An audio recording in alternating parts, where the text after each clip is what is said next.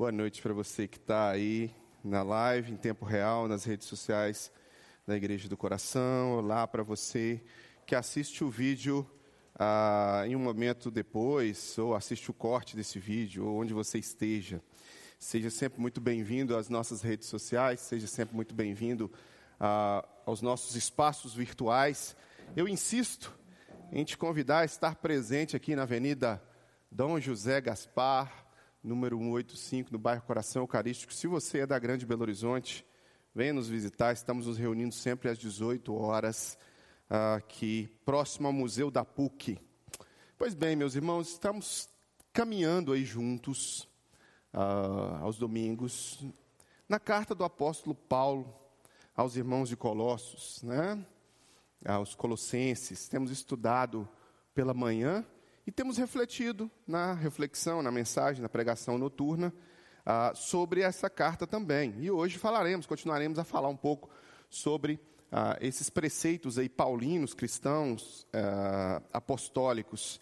Hoje falaremos sobre a descrição paulina da supremacia de Cristo aos colossenses, né, aos irmãos de Colossos.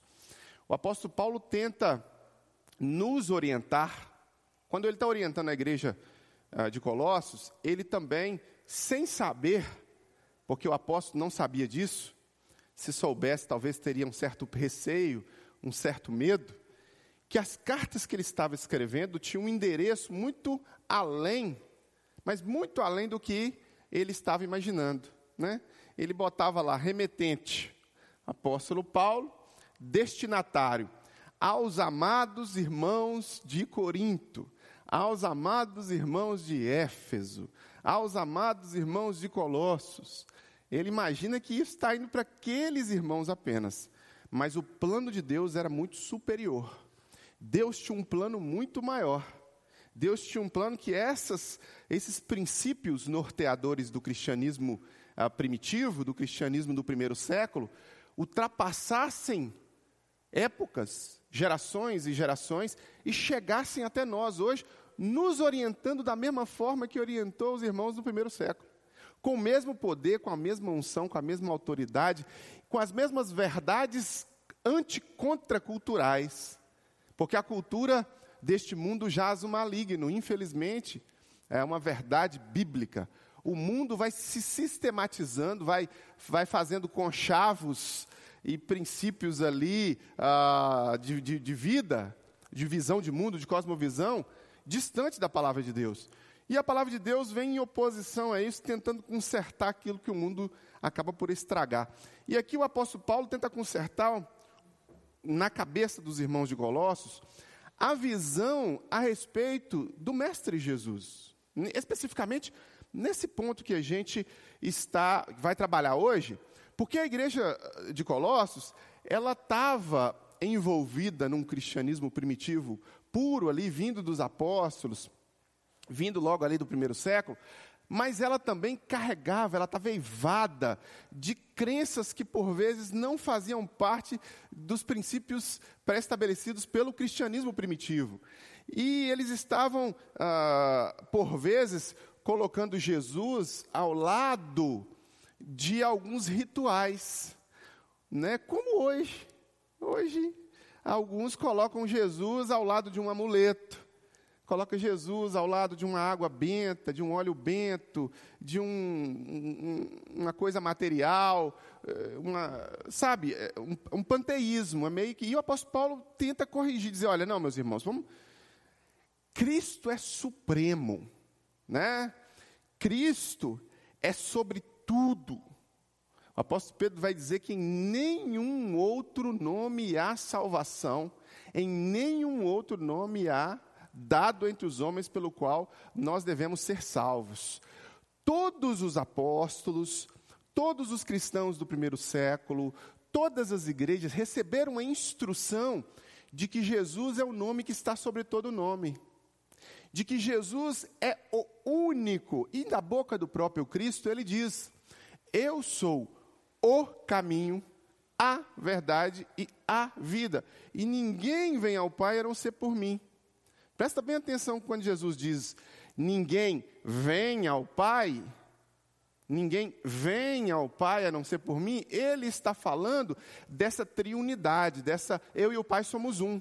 Então, quando nós vamos a Cristo, nós vamos a Deus, porque Ele e o Pai são um. Quando Jesus fala, eu sou o caminho, ele está deixando para nós um ensinamento muito claro na frase o. Ele não é um dos. Artigo definido singular. Ele é o caminho. O único. Ele é a verdade. Então, meus irmãos, nós não podemos nos confundir e imaginar que existem possibilidades de termos outros caminhos que nos levem a Deus de nos termos outras ah, verdades.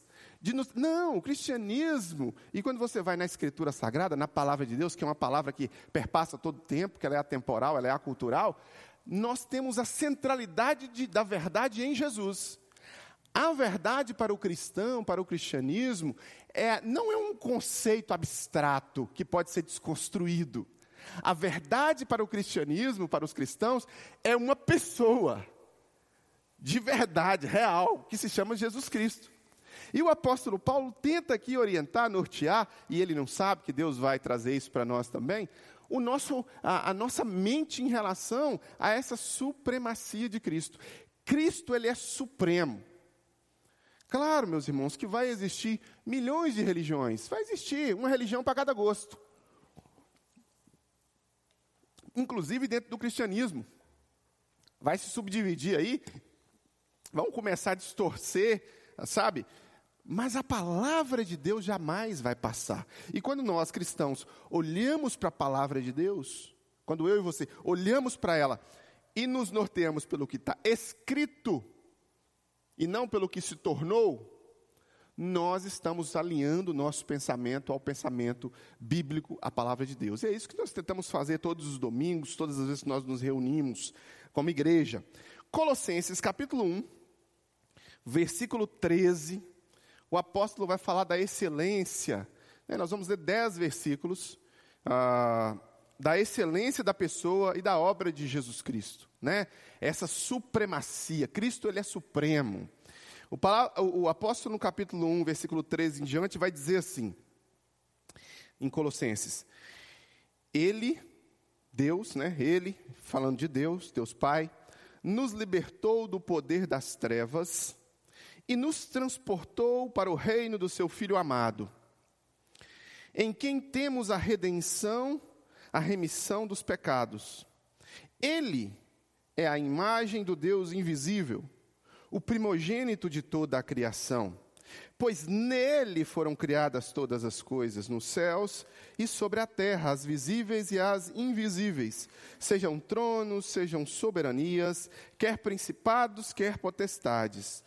Tudo foi criado por meio dele e para ele.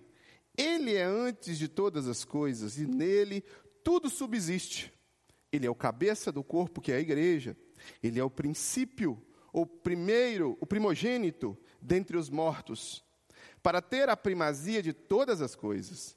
Porque Deus achou por bem que nele residisse toda a plenitude o que, havendo feito a paz pelo sangue da sua cruz, por meio dele, reconciliasse consigo mesmo todas as coisas, quer sobre a terra, quer nos céus.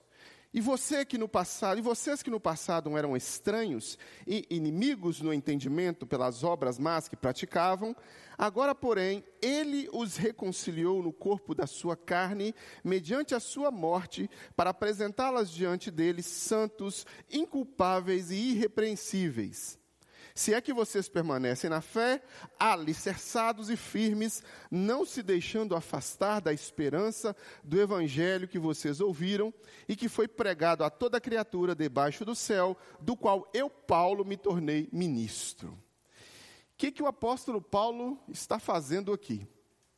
Está dando a devida importância à pessoa de Jesus Cristo na vida daqueles irmãos que ele, a quem ele estava endereçando a carta.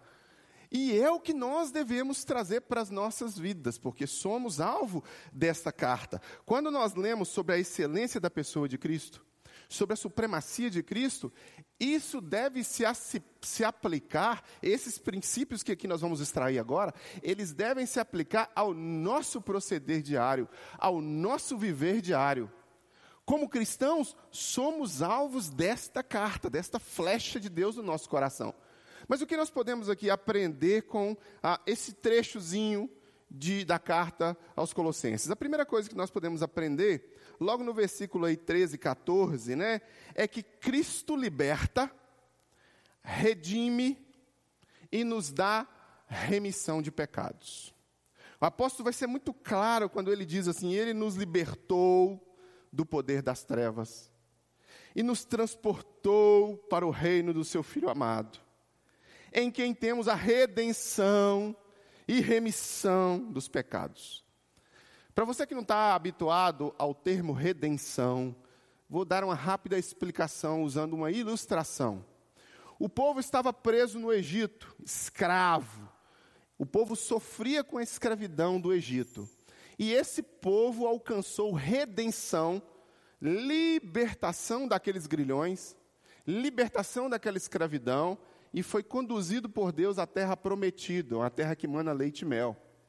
Né? Aqui nós temos prisão, aqui nós temos liberdade, aqui nós temos morte, aqui nós temos vida.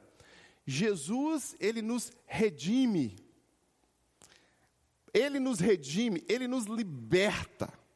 O apóstolo está ensinando a estes irmãos que os sacrifícios que eram feitos num contexto religioso, que as estruturas religiosas pesadas, elas não tinham o poder de libertar e redimir que Jesus tem.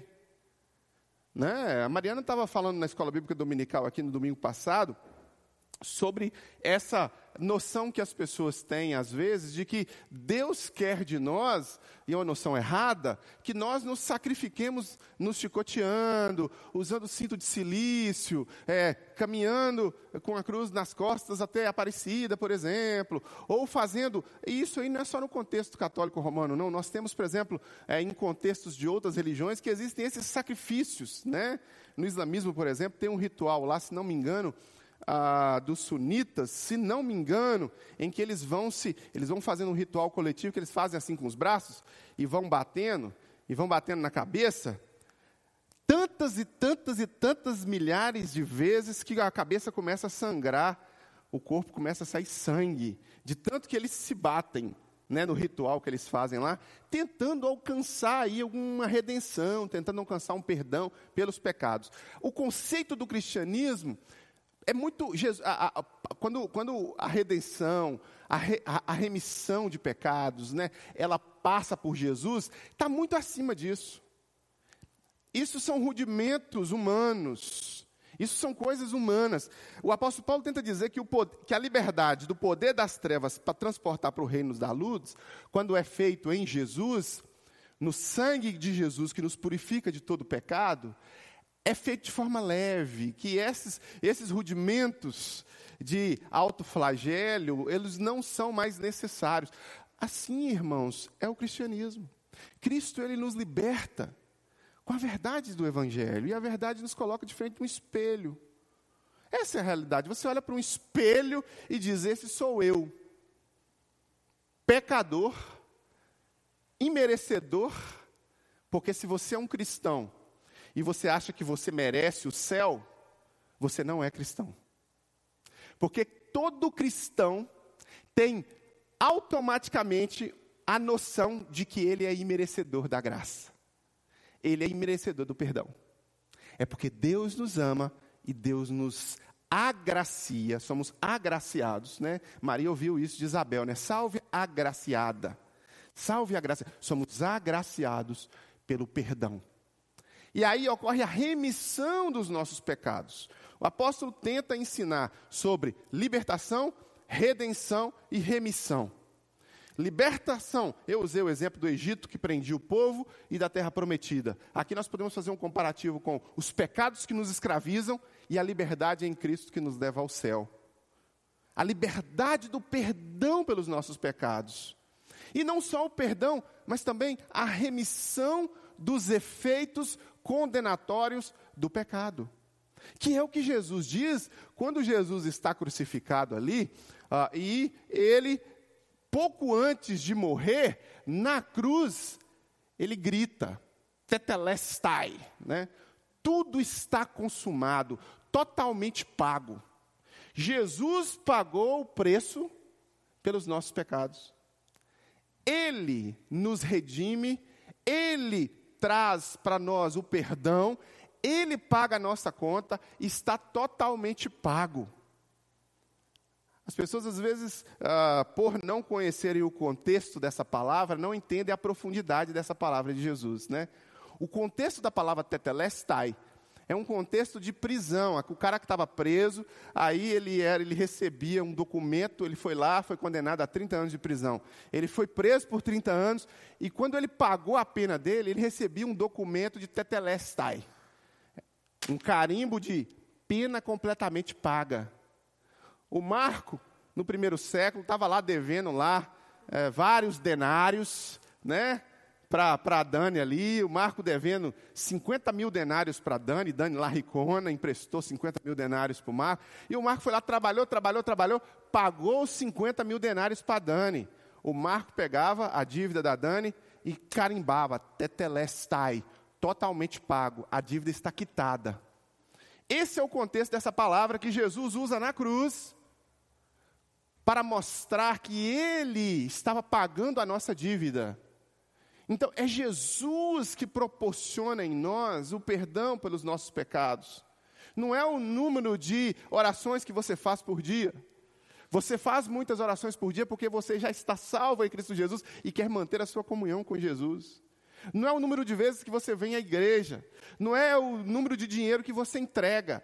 Você só faz essas coisas porque você já foi totalmente salvo, redimido, lavado pelo sangue do Cordeiro. As coisas são feitas por leveza e graça, não por que você quer alcançar alguma coisa. E aí o apóstolo vai mencionar a palavra remissão. Essa palavra, ela é muito forte para mim, porque, ah, como os irmãos sabem, eu tive um linfoma de Hodgkin, né, um câncer no sistema linfático. E aí, um belo dia, o médico entra lá na minha quimioterapia, eu estava fazendo quimioterapia, ele entra é, e fala: Olha, o seu PET scan trouxe um resultado muito positivo. Houve remissão completa. Né? Eu fiquei, eu chorei. Aí ele, nossa, que bonitinho, está chorando. Ele falou desse jeito. que bonitinho, está chorando. Eu chorei, porque porque houve a limpeza houve remissão daquela doença na minha vida. Quando ele usa remissão de pecados, não é que os pecados deixarão de existir, a presença do pecado vai ser extinta da sua vida. Não, isso aí, se você é um cristão que estuda a palavra, você sabe que isso vai acontecer só na, no último estágio que nós chamamos de glorificação. É o momento em que você vai ser completamente pleno, santo e que não vai tocar o pecado, não vai tocar. Você não vai estar cercado pela, pelo pecado, a presença do pecado não vai estar mais ao seu redor e não vai estar mais ah, batendo a sua porta constantemente. Enquanto você vive aqui, ele está. Mas a consequência do pecado, o salário do pecado é a morte. Esta consequência, tetelestai. Jesus morreu pelos nossos pecados e ele oferece remissão. A consequência que viria sobre nós não vem mais. Fogo do inferno. E por mais que seja politicamente incorreto falar sobre o fogo do inferno, Jesus falou sobre o fogo do inferno, os apóstolos falaram sobre o fogo do inferno, a palavra de Deus nos alerta sobre o fogo do inferno. Não há mais condenação para aqueles que estão em Cristo Jesus. Aleluia. Remissão de pecados. Processualmente você entra não só a consequência é tirada, como você entra num processo de santidade. Aí você começa a viver, santificação, perdão. Aí você começa a viver fazendo escolhas mais sadias para a sua vida. Não porque se você escorregar, você vai. Não. Porque você ama o seu Deus. Porque você ama o seu Jesus, o seu Senhor. E porque você está entregue aos pés da cruz. E isso flui naturalmente através de você. Então, Cristo ele nos liberta da escravidão, da escravidão do pecado. Ele nos redime e ele nos dá a remissão dos pecados. E ele vai estar nos aguardando para no dia final participar conosco no grande dia da glorificação de cada um de nós aqui. E nós estaremos livres do pecado completamente. Aqui o apóstolo deixa claro que é Cristo que faz isso. Não é o Charlie, não é o Silas Malafaia, não é o Bergório, não é o Sheik, né, o que for, não é o Chico Xavier, é Cristo. É Jesus. Então, quando você cristão olha para a Bíblia, você encontra em Cristo libertação, redenção e remissão dos pecados. Em Cristo. Esse é o primeiro ponto. Cristo é o redentor, Cristo é o libertador, Cristo é aquele que redime dos pecados. O apóstolo Paulo ensina isso para os irmãos de Colossos e ensina isso a nós também. Quando você continua aí na leitura, né, no versículo 15, 16 e 17, né, este Cristo, né, ele, ele é a imagem do Deus invisível, o primogênito de toda a criação.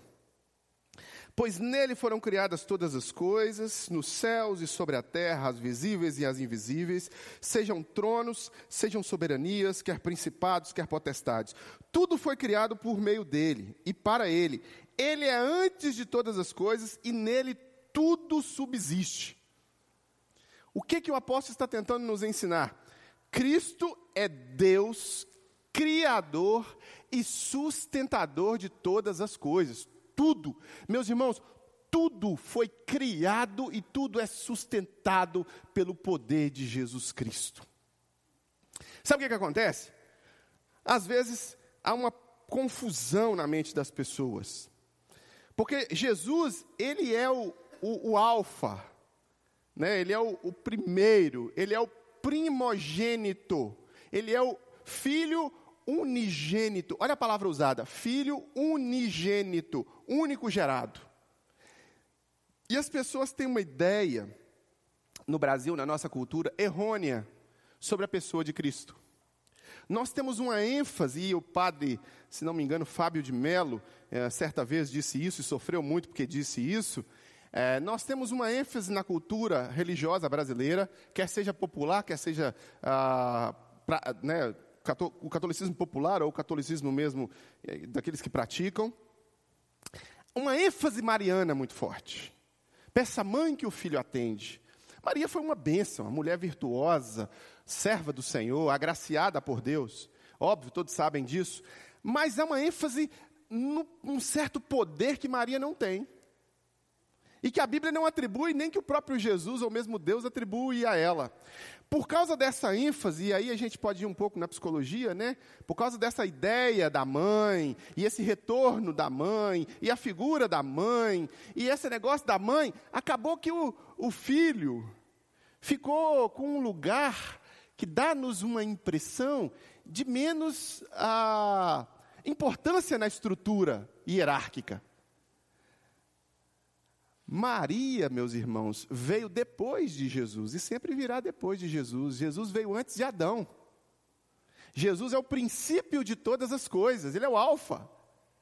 Maria é o instrumento para o qual Deus traz a encarnação do Verbo. E ela é especial por isso. Mas ela é mais nova do que Jesus. Jesus é mais velho do que ela. O filho é mais velho do que a mãe, vamos dizer assim o, o, o, homem, Jesus, ele vem através de Maria, mas Maria é criada por Jesus, pelo poder da palavra de Jesus. Ele cria e sustenta todas as coisas. Então, há uma ideia errônea de que Jesus é um, um aquele menino Jesus na manjedoura, que tem ali os pais fortes protegendo ele. Não, é o contrário. Jesus é quem protege, Jesus é quem cria, Jesus é quem transforma todas as realidades. Sem Jesus não há sustentação do universo. Ele é que sustenta o universo pelo poder ah, que há nele. Jesus é poderoso. O que o apóstolo está tentando mostrar aqui é que este primogênito, né, depois ele, ele é chamado de unigênito, que nele subsiste todas as coisas, ele é poderoso e que nós devemos atribuir a ele este poder. Agora, vamos pensar um pouco nesse Deus criador, sustentador e poderoso chamado Jesus Cristo. Quando nós o aceitamos, quando nós o recebemos e quando o sacrifício dele passa a fazer sentido na nossa vida, nós não só recebemos redenção, remissão, libertação dos pecados, mas recebemos também poder. O Espírito de Deus, a palavra de Deus vai dizer assim: e recebereis poder ao descer sobre vós o Espírito Santo e ser-me-eis minhas testemunhas, tanto em Jerusalém, Judéia, Samaria, até os confins da terra. O Mestre Jesus vai conceder poder para aqueles que, de alguma forma, fazem parte do ministério de Jesus, fazem parte do reino de Deus, este reino que o apóstolo Paulo chama de reino do seu filho amado. Então aí é que está a, a pega da coisa. Muitos cristãos, tanto no primeiro século quanto hoje em dia, professam que Deus, que Jesus Cristo é um Deus criador que Jesus Cristo é um sustentador de todas as coisas, que Jesus Cristo, na, sem mim nada podeis fazer, sem Jesus não há nada. Mas nos momentos práticos das nossas vidas, nós nos comportamos como ateus. Muitos de nós, quando nos é exigido fé em Jesus para resolver os nossos problemas, quando é exigido fé em Jesus para nos fazer de instrumentos de Deus, meus irmãos, eu dizia para alguém hoje, eu digo assim: as pessoas hoje, para fazer uma oração, você tem que pensar: será que eu peço essa pessoa para orar? Será que eu não peço? Será que ela vai ter coragem de orar? Ô Dani, você podia fazer uma oração? Peraí, será que eu peço a Dani para orar? Será que ela vai ficar com vergonha de orar? Vergonha de orar? Vergonha de falar com Deus? As pessoas hoje estão com medo, medo de servir, medo de pregar, medo de anunciar Jesus, medo de orar, medo, como se fossem elas que estão fazendo alguma coisa. Deixa eu te dizer uma coisa, meu querido, minha querida. Este Cristo, Deus Criador e sustentador de todas as coisas, é o mesmo Cristo que, quando você recebe, confere a você poder e autoridade para ser testemunha. Quer você entenda dos paranauês, quer você não entenda dos paranauês. Então, se Deus quiser usar você para levar a luz dele, dentro da sua casa, você vai ser o instrumento de Deus dentro da sua casa. Se Deus quiser usar você para levar o evangelho dele dentro do seu trabalho, Deus vai usar você no seu trabalho. Ai, mas eu não sei. Meu Deus do céu, eu estou com medo porque eu, eu, eu, eu, esse espírito de covardia, não foi para isso que Deus te chamou. Deus te chamou para um espírito de intrepidez, de coragem. Para com esse negócio de acreditar que Cristo é Deus criador e sustentador, e na hora que é exigido de você agir dessa forma, você é um covarde. Não, Deus não existe mais. Deus parou de existir. Eu sempre dou testemunho da minha pessoa. Meus irmãos, eu não nasci num púlpito de uma igreja. Eu não nasci pregando o evangelho, pelo contrário. Pelo contrário. Eu era averso ao evangelho. Eu era um cachaceiro, um cara que, era, que abominava a crente. No entanto, Deus me resgatou das trevas para transportar para o reino da maravilhosa luz do seu filho amado. E eu não pude mais me conter. Então, quando Deus trazia até mim desafios, eu dizia: Eis-me aqui, Senhor, envia-me a mim. Não sou capaz, assim como não sou capaz agora de pregar. E nunca serei. Porque o único capaz de sustentar todas as coisas, inclusive apesar das nossas incapacidades, se chama Jesus Cristo. Então, quando eu me converti e fui convocado para servir, já contei para os irmãos aqui, eu tive oportunidades de ser desafiado por Deus, através da vida do pastor lá, por exemplo, inúmeras vezes. E nunca refuguei, irmãos. Nunca, nunca pensei assim, agora Deus não existe mais. Ui, ui, ui. Hoje de manhã Deus existia, porque eu estava bem preparado, estudei o estudo bíblico, e aí eu dei o estudo bíblico na, como professor de escola bíblica, eu era professor de escola bíblica, e aí eu me preparava durante a semana, da, várias vezes o pastor saía do púlpito assim, ó, ia em minha direção e falava, Tiago, preciso sair agora. Agora, nesse momento, lá na minha região tinha uns umas possessões demoníacas sempre, e o pastor sempre era chamado, porque o pastor era um pastor da comunidade. Né? Graças a Deus, o demônio, quando chega na porta da nossa igreja, ele corre, ele nem entra aqui, que ele não é bem-vindo aqui. Então ele já, ele já cai lá para trás. Né? Aqui não é o lugar dele. Aqui não é o lugar dele. Aqui ele não tem microfone, aqui ele não tem holofote. Então ele já, já volta da porta para fora. É, e o pastor ia até a casa da pessoa. E várias vezes, teve uma vez que foi, até comentei isso, acho que com o Dani, se não me engano, é, que eu preguei uma das mensagens mais abençoadas da minha vida, irmãos. Que me abençoou e que já abençoou muitas igrejas, porque eu já preguei essa mensagem em muitas igrejas por aí, no Brasil. Inclusive, peço aos irmãos que orem por mim, porque semana que vem vou estar lá na fronteira do Paraguai levando a palavra ah, sábado, sexta, sábado e domingo, numa igreja abençoadíssima daquela região, numa conferência lá. Mas aqui terá um pastor muito abençoado, que os irmãos já conhecem, para trazer-nos a palavra. Irmãos, a mensagem mais abençoada que eu recebi de Deus. Olha para cá, irmãos. Ô Rio, resolve isso lá fora, por favor. Obrigado. Então, a mensagem mais abençoada, faltava 30 segundos para o pastor assumir o púlpito. O pastor saiu em minha direção lá na porta, chegou no meu ouvido e falou: Charlie, eu preciso sair. Você pode pregar? Eu disse: Eis-me aqui, envia-me a mim. E essa caminhada da porta até o púlpito, nessa caminhada da porta até o púlpito, eu disse: Deus, eu não estou preparado, como nunca estive, e ainda que eu tivesse estudado todas as 20 horas necessárias para fazer uma pregação, eu não estaria preparado também. Então eu só estou aqui nas tuas mãos. E Deus trouxe à minha mente um momento de edificação que eu tinha tido naquela manhã, sobre uma expressão que eu ouvi de uma menina no ônibus. Tudo o que Deus faz é muito bom. E essa expressão eu preguei em cima de Romanos 8, 28. Todas as coisas cooperam para o bem daqueles que amam a Deus e que são chamados segundo o seu propósito. E Deus usou aquela mensagem para falar profundamente ao meu coração e para falar profundamente ao coração daquela igreja. E depois aquela igreja, outras igrejas ouviram essa mensagem. E eu, meus irmãos, estava despreparado como sempre estive. Não sou eu que faço. Isso não quer dizer que eu vou ser relaxado. Mas também não quer dizer que eu tenho que achar que o controle está nas minhas mãos que os meus filhos, ai, os meus filhos, não, seus filhos não são sua propriedade. Ensina o menino no caminho que ele deve andar, mas ainda que você ensine o máximo, ele vai pecar contra Deus, porque ele é um pecador excepcional. E vai, e vai pecar contra você, e vai te frustrar, e vai te, sabe, vai, porque seres humanos erram. Mas o controle de todas as coisas está na mão do Criador. Ele é o sustentador de todas as coisas. Ele fará maravilhas, meus irmãos. Então nós temos que parar desse, com esse negócio, como cristãos, de colocar Jesus num, num, sabe, só é se for desse jeito. Não é assim. Não é assim. Existe um negócio chamado multiforme graça de Deus. Deus vai usar você em situações improváveis. Apenas deixe o seu coração aberto e creia que Ele é criador e sustentador. Ele é poderoso.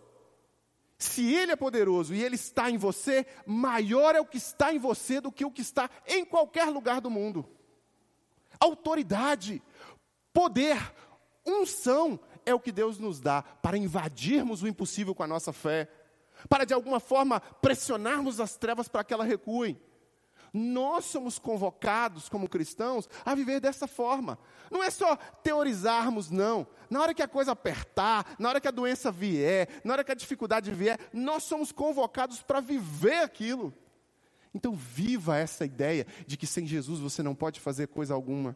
Agora, se você não tiver Jesus, infelizmente, aí de fato, você não tem o principal. Você não tem o principal. O principal é Jesus. Se você tem Jesus, Ele é o Deus Criador, Ele é o Deus sustentador, a imagem do Deus invisível, primogênito de toda a criação. Nele foram criadas todas as coisas no céu, sobre a terra, as visíveis e as invisíveis, tronos, soberanias, principados, potestades, tudo foi criado por meio dele. Ele é antes de todas as coisas. Então, se você tem Jesus, você tem o poder máximo de vitória na sua vida. Você é mais que vencedor em qualquer situação. Ponto. Então, existem desafios? Existem. Se você está no controle, tem alguma coisa errada. Se Deus está no controle, está tudo certo. Então, independente da sua capacidade, e eu já vou te dizer, não existe ninguém, ninguém que possa fazer algo que só Deus pode fazer, que é convencer pessoas do pecado, da justiça, do juízo. Isso não, isso, isso não, nós não conseguimos.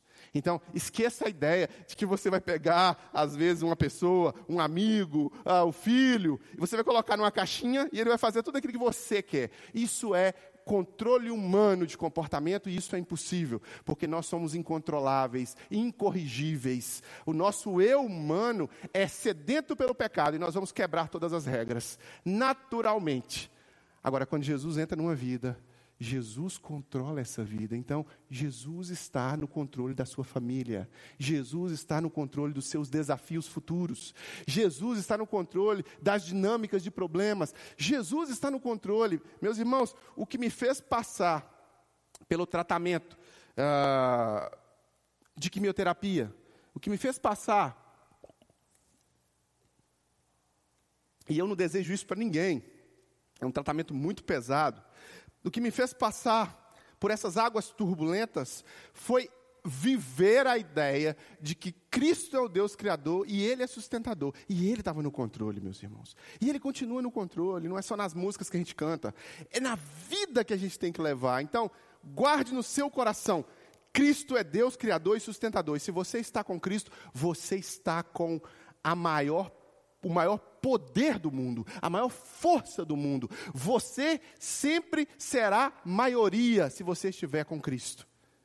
Pode juntar o mundo inteiro, 10 mil, 20 mil, 50 mil contra você. Davi tinha essa firmeza no coração quando Davi enfrentou Golias. Tenha essa firmeza no seu coração quando você enfrentar os seus medos mais obscuros ou as suas ideias mais covardes. Encare com a, a, a postura cristã de que Jesus existe mesmo.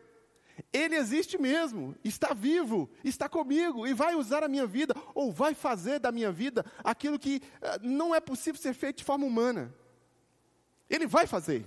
Creia e viva essa verdade. O apóstolo Paulo estava tentando ensinar isso para esses irmãos. E depois o apóstolo Paulo, no versículo 17, vai, vai dizer que ele é antes de todas as coisas. Ou oh, perdão, 18.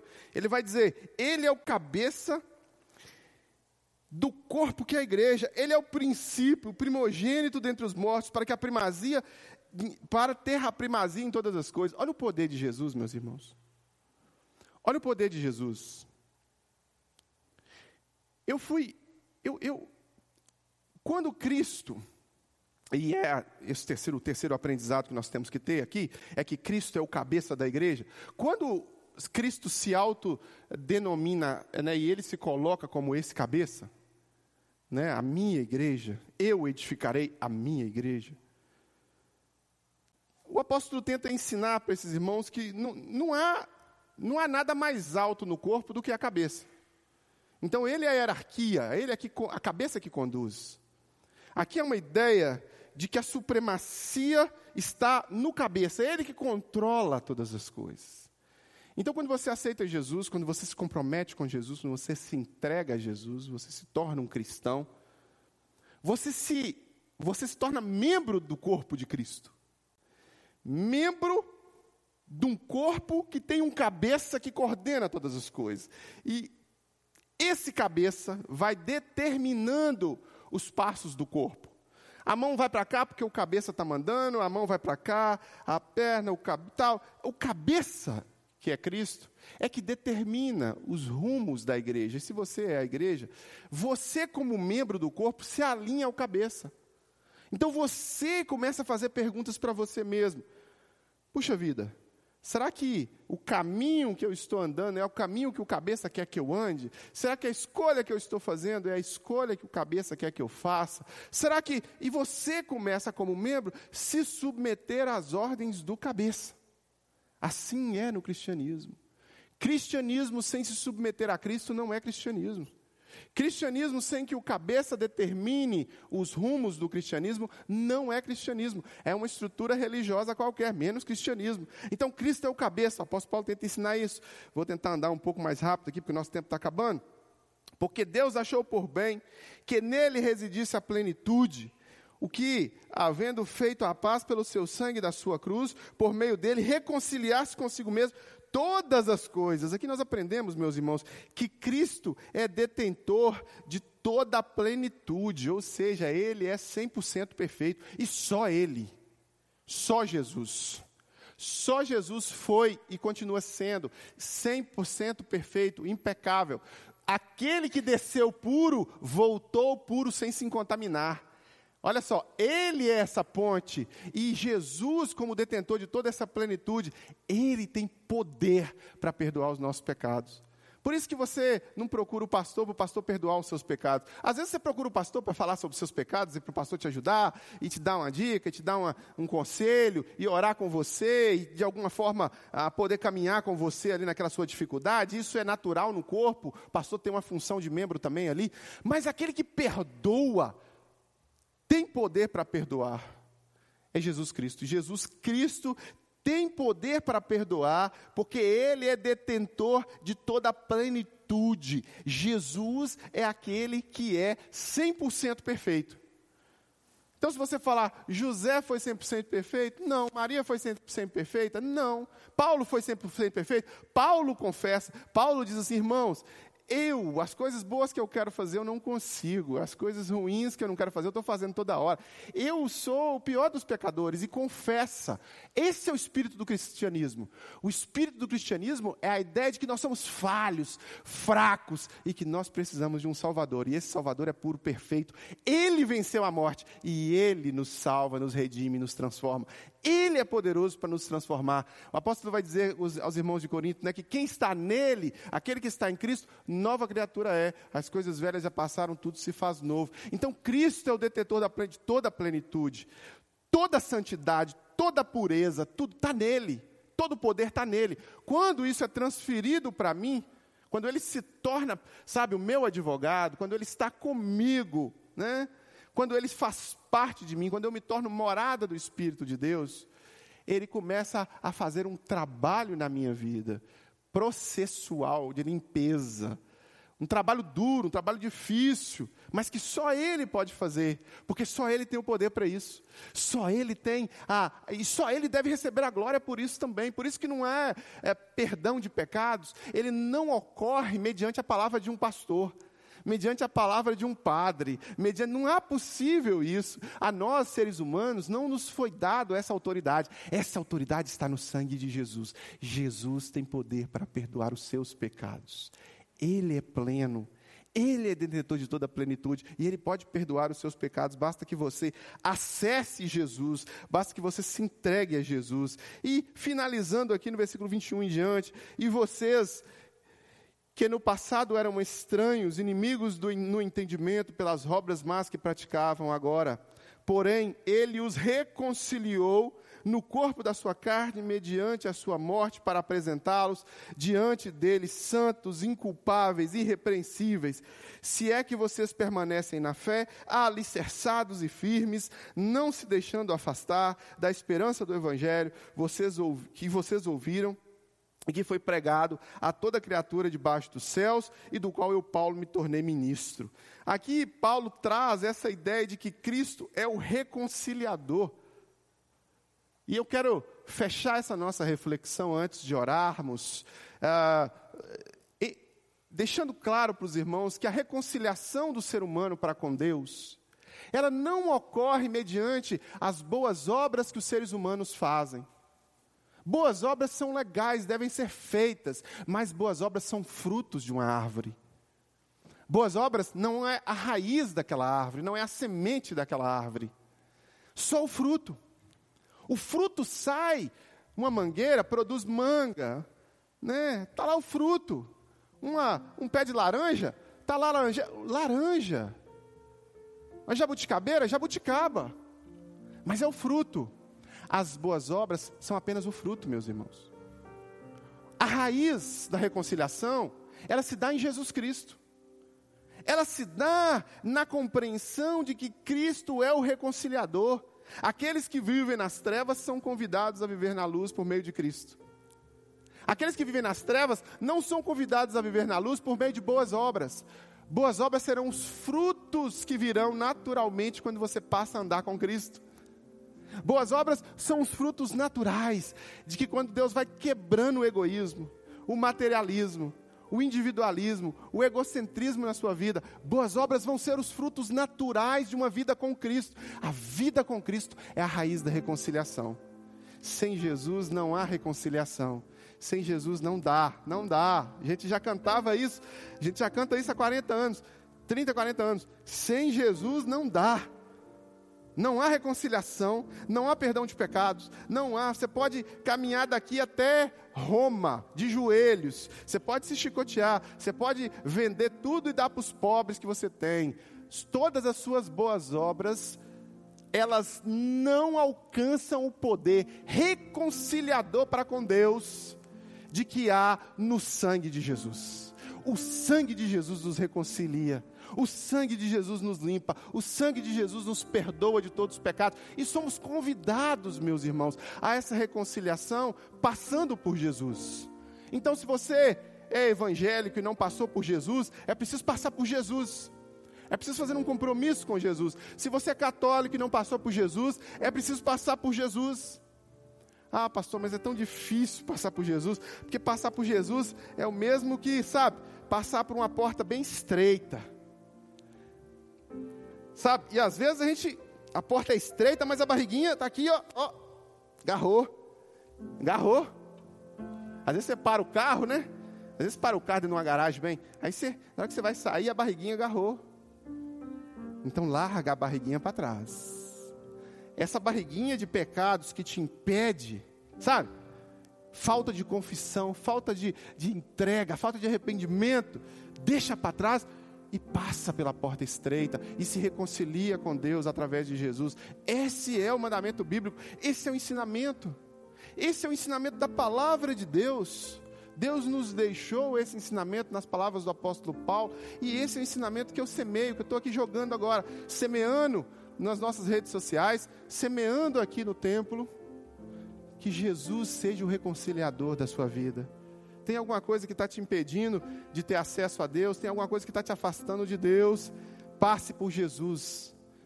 Entregue a Jesus. Vá aos pés da cruz. Curve a sua cabeça agora. Vamos orar juntos. E nessa oração, eu te convido a realmente permitir-se reconciliar com Deus através de Jesus. Permitir-se aplicar esses princípios que o apóstolo nos ensina como igreja do Senhor, permitir-se viver compromisso agora nesse momento de viver esses princípios que a palavra de Deus nos ensina.